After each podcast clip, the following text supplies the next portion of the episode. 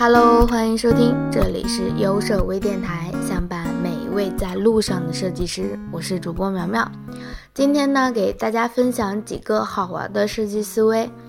作为设计师呢，我们总是往往太过于专注那些软件技能上面的提升，而忘记了我们向内心力量的一种探索吧。这篇文章呢，是一个国外的设计师他自己总结的一套独特的设计思维方式。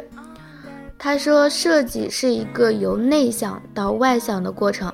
他的研究方向呢，是利用内心的旅程体现设计，通过调用我们的情感体验，激发创造力。设计师可以直接使用这些方法来解决设计中遇到的问题。我们大多数设计师呢，对外在的技能方式样样精通，但是内心的旅程才是设计思维的基础。它可以激励我们去更加深入的理解和吸收资源。所以呢，这个设计师的工作呢，就是鼓励设计师建立自己内在的技能。他给大家分享了五个他的主要的设计思维。第一点呢，就是使用正念。正念这个词最近好像越来越流行了。正念它其实是心理学方面的一个词语。心理学家给正念的定义呢，就是一种与注意力和觉察相关的心理特质。说白一点呢，就是他对周围的事物都有一种觉察性。正念技术主要是可以帮助我们在考虑重点问题的时候，能够准确的抓住要点，减少分心。练习正念这个方法能够帮助我们清晰的分析设计中的问题。关于正念的整个概念，如果感兴趣的小伙伴呢，可以去呃查一下它的资料，因为它最近在国内好像越来越流行了。二呢，就是设计情感化，情感化设计就像你设计一双鞋，然后你对穿鞋的人有一定的感情一样，会站在穿鞋的这个人的角度去考虑问题。这样的假设可以把对使用者不利的因素排除掉，也可以充分利用我们大脑里面储备的潜意识信息。这种方法能够让设计人员体现和体验设计的问题。因为产品的目标是市场，需要考虑到其他方面的影响，在设计的过程中呢，要结合看似不相关的信息，比如文化、性别、年龄这些好像八竿子打不着的一样的东西。三呢，使用你所有的感官，感知能力呢是一种综合性的方法，鼓励设计师不要只专注于在视觉方面的设计。我们可以通过观察自己或者观察他人的情绪反应，比如触觉、味觉、嗅觉，还有听觉以及视线的走向，有可能为设计师提供不同的展示方式。通过各种感官，能够丰富和活跃设计方式。不是说，在我们设计之中，有时候加入一些声音的话，可能会更加的有吸引力吗？这个呢，就是。除了视觉方面的设计，还利用了听觉方面的设计。四呢，加点戏剧元素。说实话，在电视上经常看到戏剧学院的学生呢，全身心的去投入表演一棵树。为什么我们设计师不试着去这样表演呢？我们幻想自己成为所设计的产品，可能会更加有激情。比如说，我们现在。正在设计一个小小的音箱，那我们幻想自己成为音箱。这个设计师说，有的学生告诉他，他正在设计一款新的摩托车。他的回答呢，就是不要怕，给自己点激情，先勇敢的试一试。所以，当我们怕一件、怕失败，或者说不敢去尝试的时候呢，不妨先不要考虑那么多，先勇敢的去试一试。第五呢，就是坐在地板上，也是这五条建议里面最实用的一点。坐在地板上的设计师其实就像孩子一样，可以像小时候一样在地上写写画画。这个能够帮助设计师放松，避免干扰，更加专注。如果是正在设计玩具和游戏的话，它还有助于人们更加的深入设计。而且，因为我们小时候就是坐在地上的嘛，坐在地上可能会更加有亲和力。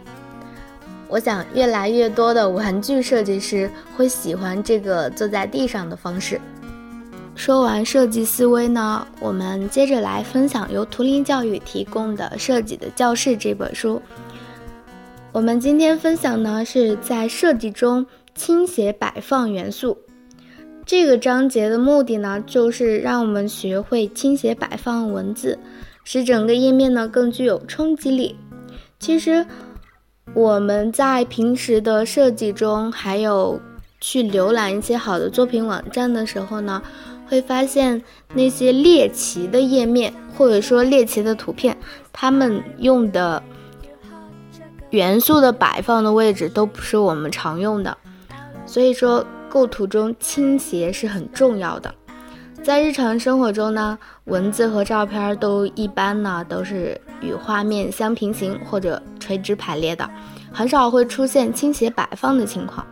倾斜摆放的文字呢是一种冲击力冲击力很强的表达方式。那么要问倾斜在设计之中是否处于一个特殊的位置，答案是。不是特别完全肯定，但是呢，不得不说，它确实是有一定的位置的。而且，我们人们一直是重视在构图之中注意倾斜摆放的。一款优秀的设计作作品之中呢，即便全都是平行或者垂直摆放，它的整体结构呢，也必然包含了倾斜这个元素。对于平面设计而言的话，如果仅仅是包含平行或者垂直的摆放的话，最终的构图一定会显得特别的枯燥乏味。只有将斜线的视线轨迹纳入我们的页面之中呢，我们观看者在画面之中呢才能够感觉到活力，而不是死气沉沉的。这种思路其实在绘画构图上同样适用，比如说。山水常常将近景、中景、远景三种视线融合到同一个画面之中，这个时候，画面中大多呢存在向斜方向延伸的小路，这些小路会引导观看者的视线伸向画面的深处，就是说有一种通向远方的感觉，将观看者引入绘画。的远方世界，斜线呢可以将画面中具有逻辑性的层次进行链接，通过穿透或者截断的方式，更好的来表达整个页面吧。我们来了解一下倾斜构图需要哪一些素质。其实，在倾斜构图中呢，比我们在垂直和平行的构图中需要更加的仔细。在倾斜为基调的摆放之中，要想将对象放置的自然构图一定是要细致的。如果角度是随便转出来的话，画面会显得特别的凌乱不堪。摆放的常用角度呢有三十度、四十五度、六十度，对角线，还有地轴倾角。地轴倾角也就是大约二十三点四度。我们对于平常。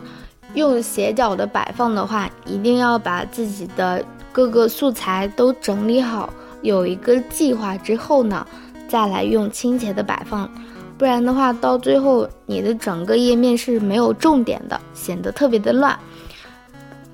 好啦，说完细致呢，我们再来具体的分享它的使用方法吧，也就是倾斜放置长方形斜向。然后来分割页面，就是说一张白纸上，然后画了一个斜着的长方形。我们利用这个长方形来分割页面。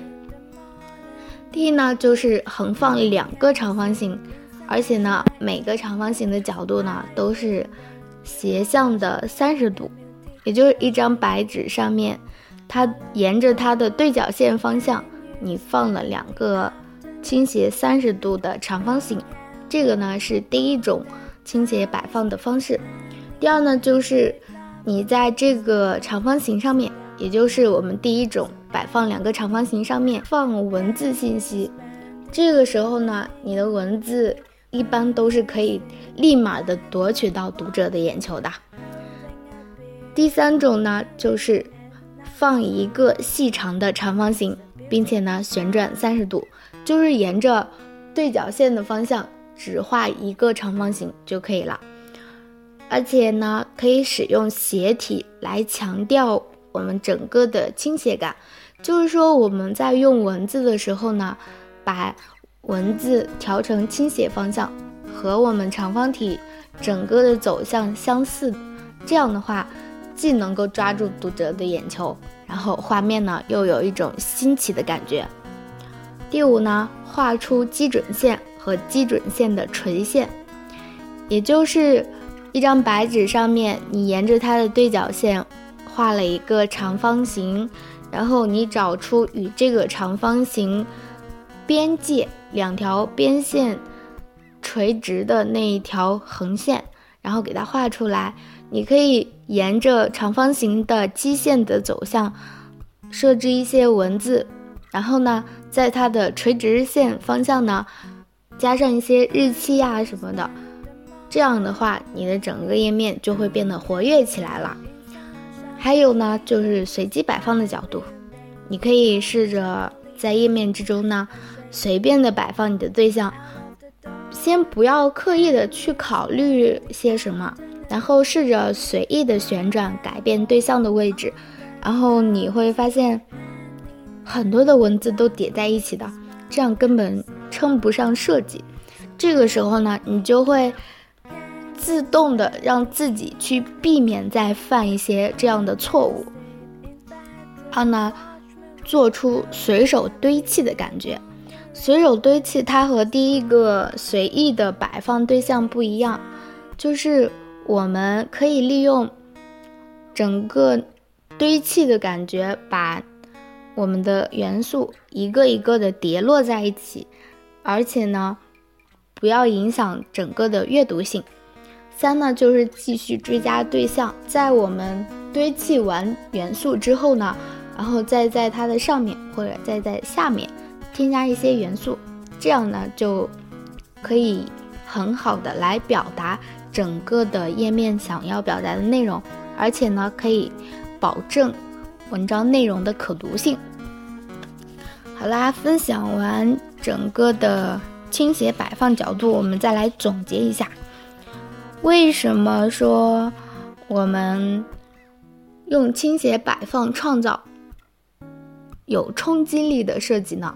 就是说我们在。用倾斜摆放对象的时候，其实是有一种必然性的。我们在看到与摇滚相对称的富有冲击力的设计的时候呢，你们会不会想要试着自己去做出一个这样的页面呢？要摆放倾斜的对象呢，还要保证设计的平衡感。一般刚刚上手的人可能会觉得很难，希望大家能够。多多去尝试设计几次这样的倾斜摆放的设计，感受一些不同的模式。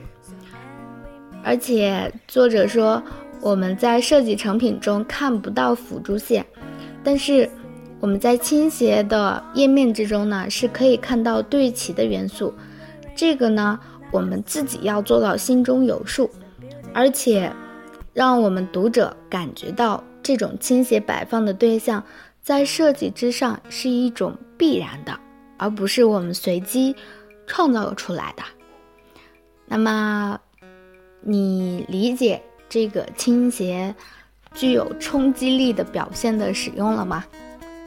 好啦，今天的节目呢就到这里啦。接下来呢是赠书提问环节，如果你知道答案的话，在评论区里留下你的答案。我会送出由图灵教育提供的设计的图书一本。作者说，设计是问题，就是作者说设计倾斜摆放对象呢是一种必然性。那么对于初学者来说，是一种什么样的状态呢？好啦，在评论区里告诉我你的答案吧。今天的节目呢就到这里啦，有手微电台始终相伴每一位在路上的设计师，我们下一期见啦，拜拜。